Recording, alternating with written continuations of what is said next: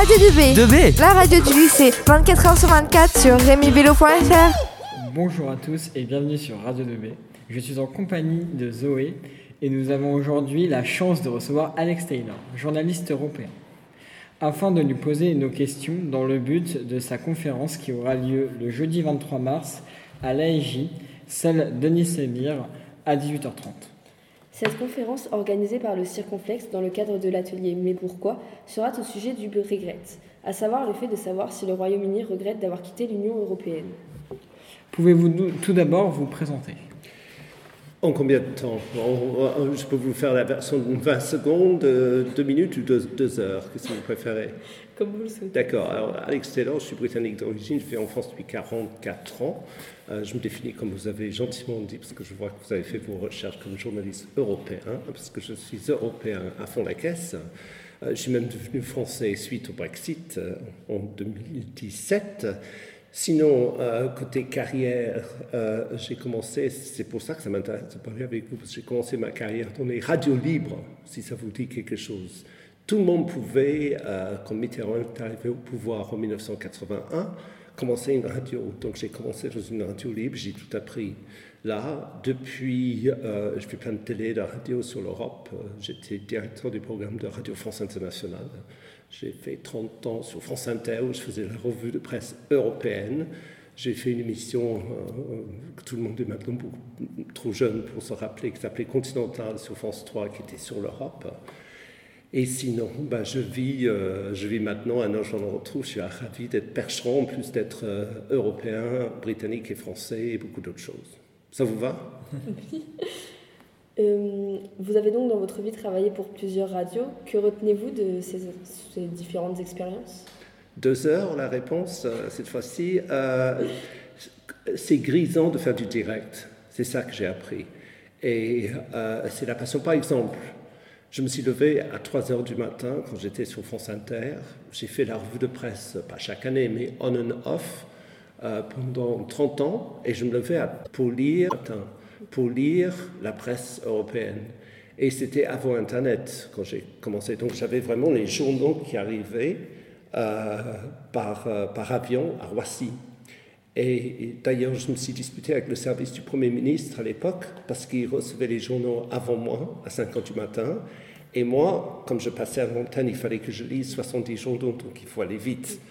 Et je me suis permis de leur demander si vraiment quelqu'un dans leur bureau lisait ces journaux, parce que c'était une demi-heure plus tard, si c'était livré à l'Élysée. C'est une grande victoire que le service de presse de l'Élysée a dit à l'extérieur pour avoir les journaux avant nous, parce que personne ne les lit à 5 heures du matin, donc c'est beaucoup mieux pour lui. Euh, donc j'étais là et j'étais très content d'avoir l'encre qui arrivait, parce que c'était des journaux papier.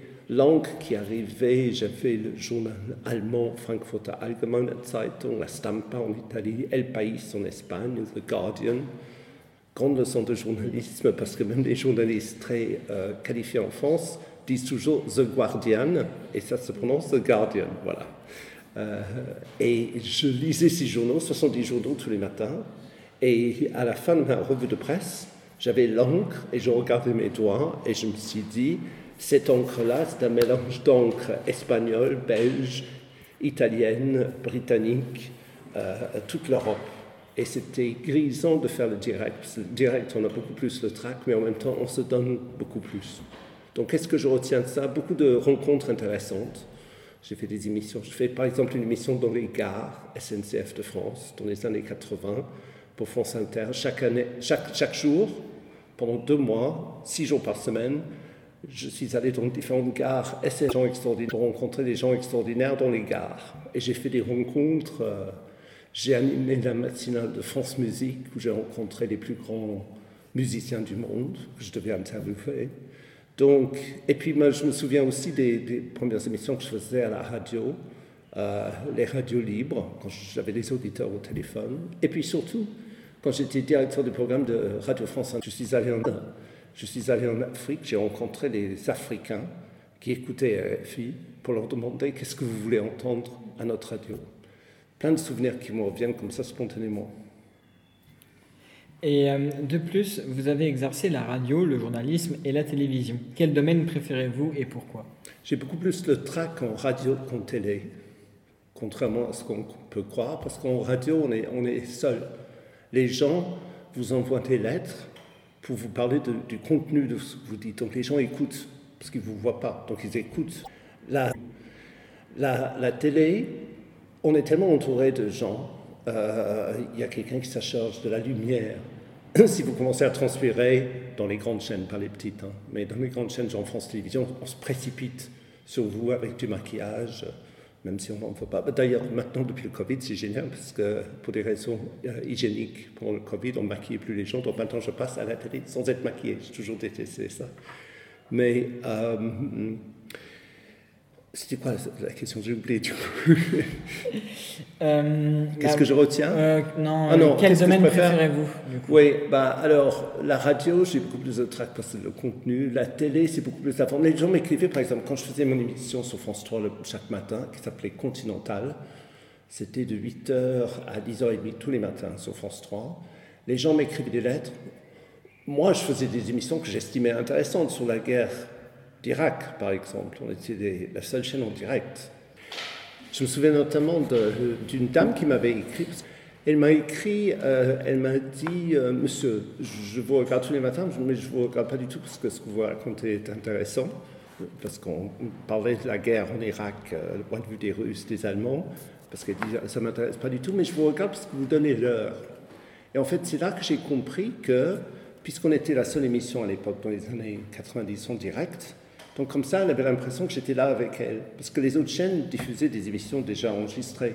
Donc elle regardait, et c'est une grande leçon de, télé et de radio pour moi, parce qu'on parle toujours à une personne. Et je pensais toujours à cette dame après, parce que je dis, elle est toute seule chez elle, et je suis en direct avec elle, je suis la compagnie pour elle.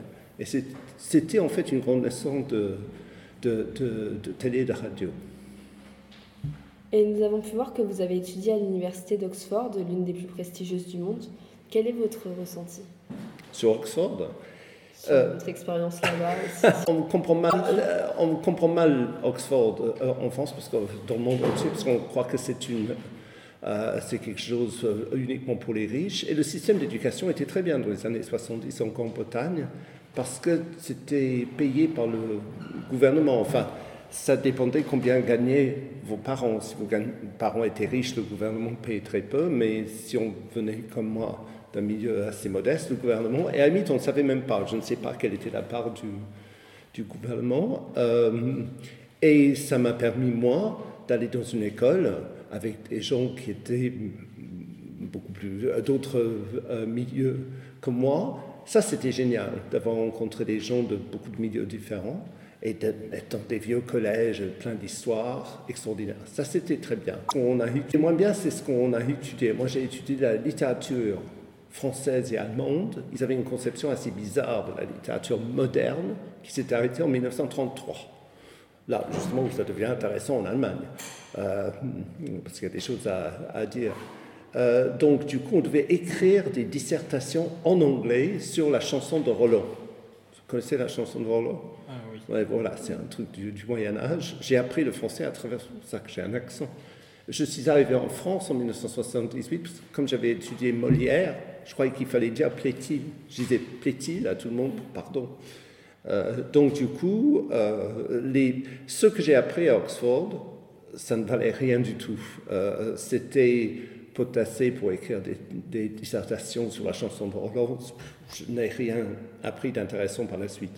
En revanche, le fait de me à beaucoup de gens comme moi, venant d'un milieu modeste, en Cornouailles, c'est un peu comme la Bretagne, en Grande-Bretagne, c'était extraordinaire pour moi de pouvoir personne d'autres personnes et d'être dans, cette ambiance extraordinaire, dans ces vieux collèges hantés, euh, atmosphériques.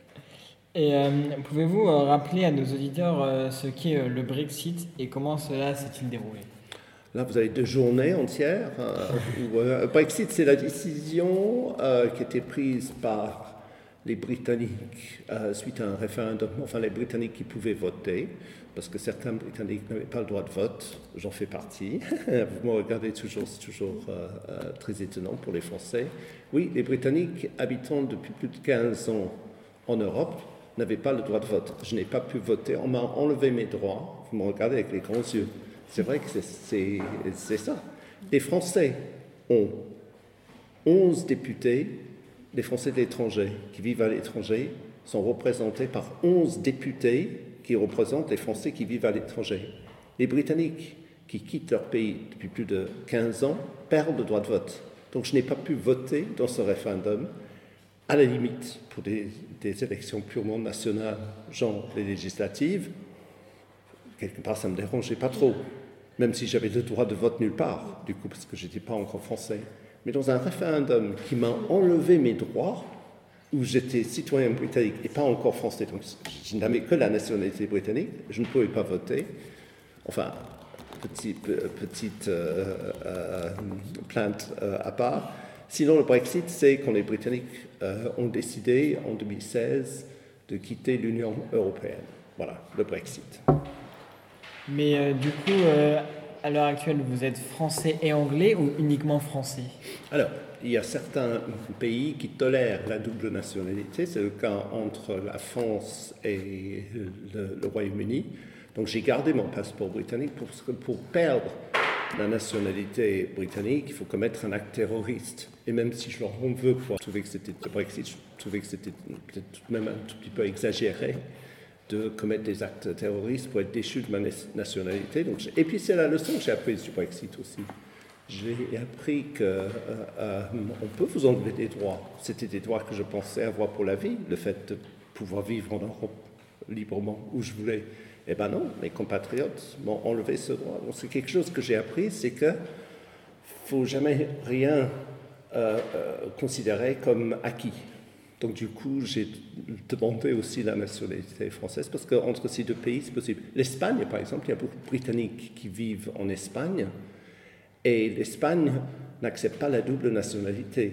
Donc les Britanniques, comme moi, vivant en Espagne, il faut qu'ils choisissent. Donc c'est-à-dire qu'il faut qu'ils qu'ils fassent cet, acte-là, parce qu'on peut demander aux Britanniques de ne plus être Britanniques si on devient quelque chose d'autre. Donc eux, il faut qu'ils choisissent. Mais moi, j'ai la chance d'habiter en France, donc on peut très facilement avoir les, deux. Donc je suis britannique et, et français, mais ni l'une ni l'autre ne me définissent. Je suis euh, surtout européen. Parce que j'ai vécu aussi, disons, à Berlin. J'ai un côté de moi qui est... Je connais beaucoup mieux Berlin que Londres, par exemple. Donc j'ai un côté, euh, je me sens beaucoup mieux chez moi à Berlin que, que dans la capitale du pays où je suis né, parce que j'ai vécu dix ans à Berlin. Donc je me considère comme un vrai Européen. Mais c'est votre génération aussi. J'ai rencontré plein de gens quand j'étais, je vivais à Paris ou à Berlin, des gens, des gens jeunes de votre âge, qui euh, se sentent vraiment européens. Et qu'est-ce que cela a pu apporter au Royaume-Uni d'avoir quitté l'Europe? C'est pas à moi qu'il faut le demander, parce que je suis complètement contre le Brexit. Euh, il faudrait demander à quelqu'un. Bah, c'est très difficile de trouver, hein. euh, mais eux vous diront qu'ils ont gagné. Bon, si j'essaie de répondre à votre question. Eux vous répondront que c'est la souveraineté, c'est-à-dire que c'est le fait de pouvoir euh, faire ses propres choix au niveau de son propre Parlement sans. Mais en même temps, je, c'est vrai que maintenant, ils, sont, ils, peuvent prendre leur propre choix, mais est-ce qu'ils peuvent le, peuvent vraiment? Parce que, par exemple, ils font partie de l'OTAN. C'est pas, euh, quand vous faites partie de l'OTAN, chaque fois que vous, appartenez à une organisation internationale, c'est comme un club, c'est-à-dire des compromis, c'est-à-dire que vous ne pouvez pas faire tout ce que vous voulez. Euh, c'est-à-dire qu'on accepte des compromis pour faire partie du club. Si tout le monde, dans euh, une salle de gym, par exemple, dit Ah ben moi je viens, je veux que ce soit ouvert entre 10h et 10h du soir parce que ça m'arrange. Et l'autre dit Ah non, non, non, pour moi c'est euh, jusqu'à 2h de la nuit parce que je finis de travailler à 8h. Euh, quand on est dans un club, il y a des règles en, commun. Donc forcément, si on est dans notre temps, si on est dans beaucoup de, aux Nations Unies par exemple, il y a des règles à accepter. L'Union européenne, ce sont des règles, mais en échange de ça, il y a un marché. Euh, donc eux vous diront qu'ils ont gagné aussi le fait de, c'est ce qu'ils vous, diront, le fait de pouvoir faire des deals commerciaux avec librement. Oui, mais le problème c'est que ça marche pas. Pour le moment, sept ans après, ils ont pratiquement aucun deal, sauf un deal avec l'Australie, dont celui qu'il avait négocié euh, a dit au Parlement l'autre jour, maintenant qu'il n'est plus en poste, c'est un très mauvais deal pour nous parce qu'on a sacrifié nos agriculteurs. Et, euh, Mais je ne avait- suis pas la personne à poser cette question. Je ne suis pas très favorable. Mais euh, il n'y avait pas aussi le projet de, de commercialiser, notamment avec les États-Unis, euh, pour l'Angleterre. Bah, il y avait le projet, mais Et on en est Toujours oui. pas concrétisé. Non. Bah, C'est-à-dire qu'ils n'ont pas de peau parce que euh, ils avaient, Trump a été euh, d'accord pour bouffer absolument tous les intérêts britanniques pour signaler, c'est-à-dire mettre le grappin sur leur euh, système de santé pour que les grosses sociétés américaines puissent faire plein de sous. Mais les Britanniques ont un peu euh, rejeté ça. Et maintenant, Biden ne veut pas faire de deal avec les Britanniques, manque de peau pour eux. Donc ils ont pas. Ils ont fait un deal légèrement différent avec le Japon. Mais le problème, c'est que vous arrivez à négocier avec un, avec un pays et vous dites on a 460 millions de consommateurs. On a forcément beaucoup plus d'impact que si on, arrive en disant on a 60 millions de consommateurs. Donc, quand je veux bien que ce soit plus facile et plus flexible quand on est tout seul, mais son impact, on peut beau- beaucoup moins dire aux Australiens Ah, bah non, on ne vend pas nos, nos agriculteurs, on refuse votre bœuf aux hormones. Ça, on peut le dire quand on est de l'Union européenne, 30, avec les pays comme la Norvège, euh, etc. Euh, quand on arrive en tant que 30, on a beaucoup plus de force pour négocier avec les grands, parce que c'est méchant. Dire, Les deals commerciaux, les gens ne vous font pas de cadeaux. Donc c'est plus facile de faire des cadeaux euh, ou d'avoir un deal intéressant quand on est 30 que quand on est tout seul. Voilà. Et euh, quelles sont les conséquences du Brexit sur le pays et sur le côté social? Bah, c'est très difficile parce que l'Ukraine est passée par là, le Covid est passé par là. Euh, socialement, bah, par où commencer Ah, bah, euh, Les Brexiteurs vous diront que le Brexit n'est pas pour grand-chose. Moi, je dis que, par exemple, ils ont une inflation plus haute que la plupart des pays dans l'Union européenne. Euh, depuis trois mois, les Brexiteurs et leurs médias disent que ça n'a rien à voir avec le Brexit. Euh, tandis que ceux qui étaient contre le Brexit comme moi disent que bah, si vous quittez le plus grand marché du monde euh, et euh, si vous dites on ne veut plus la libre circulation, quand il y a moins de tomates, par exemple, dans l'Union européenne, c'était le cas il y, a, deux mois, parce qu'il faisait froid, donc les Espagnols produisaient moins de tomates. Donc quand ils ont moins de tomates, les Espagnols vont plutôt donner leurs tomates aux pays où il n'y a absolument aucune entrave administrative ou euh, bureaucratique, plutôt que d'aller les exporter dans un pays qui dit depuis euh, six, six ans maintenant, on ne veut plus d'étrangers chez nous, si vous voulez venir chez vous, euh, il y a beaucoup plus de, de contrôles douaniers, ça coûte beaucoup plus cher. Donc si moi j'ai moins de tomates, je dis, oh, bah, je vais envoyer mes tomates en Finlande plutôt que de les envoyer en Grande-Bretagne, où on érige beaucoup de barrières administratives, on ne veut plus être dans le marché libre. Et pensez-vous que le Royaume-Uni va remettre en place des votes permettant la réintégration du, pays dans l'Union européenne? Je crois pas, pas dans les médias. C'est une telle cicatrice, ce vote. Les familles se sont déchirées. Il y a des enfants qui ne parlent plus à leur Parce que les jeunes, vous qui êtes jeunes, il faut savoir que 75% des 18-25 ans ont voté pour rester dans l'Union européenne. Ça ne même pas pour eux, c'est une évidence de pouvoir aller travailler, euh, de s'installer. Moi, je vous disais euh, tout à l'heure, je suis allé vivre à Berlin. Euh, J'ai vécu euh, 10 ans à Berlin. Pourquoi? Parce que j'avais le droit de le faire en tant que Britannique. Euh, personne ne pouvait me dire vous n'avez plus le droit de, venir ici. Mais ça, un Britannique maintenant, c'est trois mois. Et puis vous n'avez pas le droit de travailler. Donc ils ont perdu. Les, les, retraités britanniques ont enlevé le droit aux jeunes de faire ce que moi, j'ai, ma génération, en fait, par moi, parce que d'abord, j'ai pas pu voter, et combien même si j'avais pu voter, j'aurais pas pu voter, comme vous avez compris, pour le Brexit. Les gens de ma génération ont enlevé aux jeunes le droit de faire ce que nous, nous pouvions faire. Je trouve c'est absolument horrible.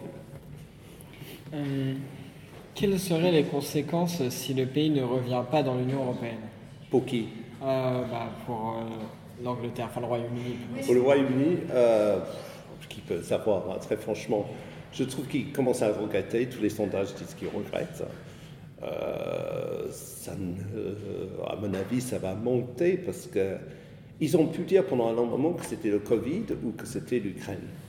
Euh, mais maintenant, ces deux excuses commencent à, à disparaître.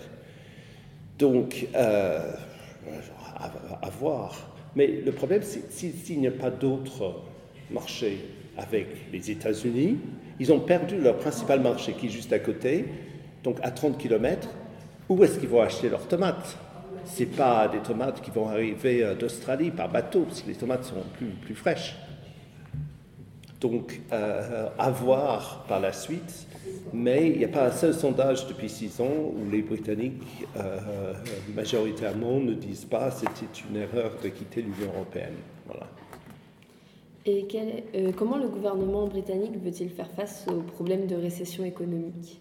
Pas comme tout le monde, hein. mais le problème c'est que le gouvernement britannique est dans le déni le plus total parce que c'est dirigé par des Brexiteurs. C'est pire. C'était dirigé jusqu'à il y a six mois par des gens qui faisaient semblant d'être des Brexiteurs. Parce que quand vous avez, quand regardé les trois premiers ministres qu'il y a eu depuis le Brexit, Liz Truss, Theresa May et Boris Johnson, vous pouvez sur YouTube trouver des interviews d'eux en 2012-2013 où chacun disait Mais ce serait une folie de quitter l'Union européenne. C'est des gens. Euh, Theresa May, c'est un très bon exemple. Hein. Pendant la campagne, elle disait euh, Il faut surtout pas quitter l'Union européenne. L'Estras, pareil, vous pouvez trouver des photos avec elle. On dit Il faut voter Remain. Tout d'un coup, comme par magie, une fois le vote décidé, quand elles ont vu que c'était mieux pour leur carrière. Et le pire de tous, évidemment, c'est Boris Johnson, qui, ils s'en fichent de, euh, si c'était le, bon choix ou pas, il a écrit deux éditoriaux, l'un pour, l'autre contre. La seule chose qui intéressait Boris Johnson, c'était quelle décision lui permettrait lui d'arriver au 10 Downing Street. C'est la seule chose qui l'intéressait. Vous pouvez le trouver sur YouTube en 2012 en disant il ne faut surtout pas quitter l'Union européenne. Tout d'un coup, comme par magie, il a décidé qui serait pour le Brexit. Mais il est brexiteur comme moi je suis turc. Euh, euh, donc, à la limite, maintenant, pour la première fois, ils ont quelqu'un qui a, qui a plaidé pour le Brexit avant le Brexit, Richie Sunak. Et paradoxalement, vous avez compris que je ne suis pas un fan des Brexiteurs, mais je trouve qu'il est plus sain parce qu'au moins, il n'a pas changé sa veste ou viré sa cutie tout simplement pour euh, devenir premier ou première ministre. Et euh, quels sont les moyens euh, employés pour faire face à la récession euh, qui, perdure dans le pays? Bah, Les mêmes moyens que tout le monde, hein. mais avec une part de déni en plus. C'est-à-dire que, comme ce qu'il faut toujours savoir, c'est que les médias, Grande-Bretagne, ça on ne comprend pas du tout le, le rôle des médias. 80% des journaux en Grande-Bretagne, c'est des journaux à gros tirage. Le journal The Sun, par exemple, ou The Mail, tire à beaucoup plus que toute la presse écrite française réunie. Mais c'est une presse à opinion. Et la plupart des journaux à gros tirage en Grande-Bretagne étaient férocement pour le Brexit. Parce qu'ils euh, appartiennent à des, des intérêts, même pas européens d'ailleurs. D'ailleurs, vous comprenez le Brexit quand vous savez que Richard Murdoch, qui est le propriétaire du Sun et du Times, un grand Brexiteur, bah, il est citoyen australien et américain. Il a expliqué le Brexit en une phrase. Il a dit, je veux que euh, le Royaume-Uni sorte de l'Union européenne parce que quand je frappe euh, à la porte à Bruxelles, personne ne m'écoute. Mais quand je frappe à la porte du 10 Downing Street, on m'écoute. Et c'est pour ça qu'il ne voulait pas que, ces journaux ont plaidé avec des mensonges jour après jour, pas seulement avec des mensonges, mais pire, avec des unes. Cherchez sur Google les unes du Daily Express sur les migrants, jour après jour, en disant euh, tous les migrants de la Terre viennent ici, il faut qu'on quitte l'Union européenne pour empêcher les, étrangers de venir chez, nous. Ah ben, manque de peau. Euh, il y a davantage d'étrangers maintenant qui viennent, davantage d'immigrés qui viennent en Grande-Bretagne euh, qu'avant le, Brexit. Ils ont changé tout simplement de, de nationalité, mais des, chiffres la semaine dernière, il y a beaucoup plus maintenant d'immigrés. Il y a 500 000 par an, tandis que quand ils étaient dans l'Union européenne, il y avait 300 000. Donc la campagne a, été beaucoup euh, autour de mensonges et beaucoup autour de racisme et de xénophobie, parce que ces journaux sont, sont vraiment racistes et xénophobes. Et pourquoi y a-t-il une différence euh, dans les avis des gens au sujet du Brexit? Parce que c'est quelque chose qui vous va droit au cœur. hein, le, concept de l'identité nationale, c'est quelque chose de très profond. Écoutez-moi, regardez-moi. Moi, je suis très. Vous, savez comment, enfin, vous vous sentez. Je suis quelque chose qui me passionne. Sinon, je ne viendrai pas vous en parler. Je ne viens pas parler du foot, ça ne m'intéresse pas du tout. Mais le Brexit, ça m'intéresse. C'est quelque chose qui m'a enlevé, qui va tout droit jusqu'à mon sens de l'identité. Le Brexit a été pour moi une, euh, une blessure parce que ça m'a enlevé mon sentiment de, pas de fierté, c'est pas le mot, mais de connexion avec mon pays. C'est quelque chose d'assez euh, terrible. Je ne me reconnais plus du tout dans le, dans le pays où, où je suis né. Euh, La dernière fois où j'étais très fier d'être britannique, euh, c'était en 2012. Je regardais la cérémonie d'ouverture des Jeux Olympiques à Londres. Et je, me rappelle, je me je mais qu'est-ce que- qu'est-ce qu'il est cool, mon pays d'origine. hein? C'était génial, la reine qui sautait, vous êtes trop jeune, vous vous rappelez, la reine sautait en parachute. C'était pas la reine, c'est une saucisse de la reine, mais quel autre pays au monde a autant d'humour- que. C'est une grande surprise pour tout le monde. Tout d'un coup, on voit, pour la cérémonie d'ouverture des Jeux Olympiques, un hélicoptère débarquer, et, et- et on voit dans un petit film la sosie. Non, on voit la reine qui fait comme si, et puis tout d'un coup, sur une parachute, descend la reine. Et je me suis dit, mais c'est génial ce pays, je suis très fier. Mais le Brexit m'a enlevé ça. Je, suis plus. Je suis très fier d'être français maintenant, mais ça m'a aliéné, si vous voulez, de mon sentiment d'être euh, britannique. Donc si ça m'a fait cet effet-là, pareil pour les autres personnes, c'est une histoire vraiment de. une histoire profonde d'identité. Et euh, est-ce que le Brexit euh, a changé des choses entre la frontière de la République d'Irlande et de l'Irlande du Nord? Bah, c'est toute la question parce qu'il n'y a pas de solution à ce problème. C'est-à-dire que puisqu'il y a eu tant de violence dans cette partie de l'Irlande du Nord, moi quand j'étais petite, dans les années 70, chaque fois qu'on allumait la télé en Grande-Bretagne, c'était les attentats de l'IRA, Irish Republican Army, des attentats sur le sol britannique. hein. C'était euh, terrible et, beaucoup en Irlande du Nord parce que c'est un dilemme sans solution l'Irlande du Nord. Du coup, comme il y a eu tellement d'actes terroristes et de violence en Irlande du Nord, c'est comme c'est une frontière qui était tellement controversée, quand le Royaume-Uni est sorti de l'Union européenne, chose importante qu'on rappelle jamais, les gens qui habitaient en Irlande du Nord, qui étaient conscients de- des, des dangers que cette situation pouvait recréer, ont voté pour rester, eux. Mais comme ils font partie du Royaume-Uni, vous savez, la Grande-Bretagne, enfin, le Royaume-Uni, c'est la Grande-Bretagne plus l'Irlande du Nord. Donc, quand tout le Royaume-Uni a voté pour sortir, ils ont été entraînés, comme les Écossais, avec le vote majoritaire du Royaume-Uni.